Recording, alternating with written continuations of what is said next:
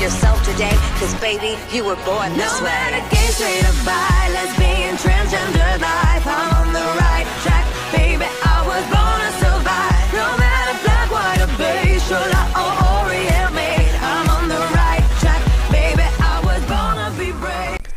Olis, en el capítulo del día de hoy vamos a hablar sobre la bandera que representa el grupo LGBTI, el cual ha tenido que pasar por varios cambios y varios obstáculos para estar donde está hoy en día, para lo cual creo una bandera, algo que los represente como grupo, algo que los dé una unión y que los ayude a sentirse identificados, no de manera que se sientan diferentes de los demás, pero sentirse de alguna forma parte de algo.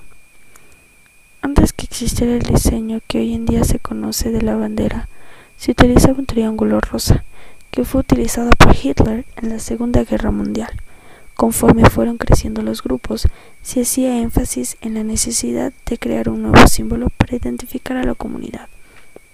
El diseño original tenía ocho colores, rosa, rojo, naranja, amarillo, verde, turquesa, azul y morado. Cuando Harvey Milk fue asesinado el 27 de noviembre, la demanda por las banderas aumentó y las empresas textiles no tenían suficientes telas rosas, por lo que se quita este color.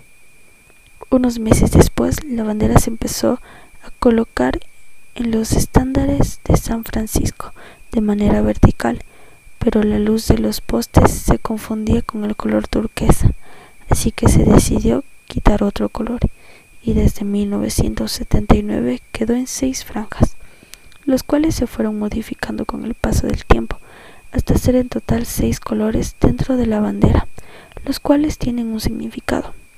El rosa significa sexualidad, el rojo vida, el naranja salud, el amarillo la luz del sol, el verde la naturaleza, turquesa magia y arte, azul serenidad, morado espíritu.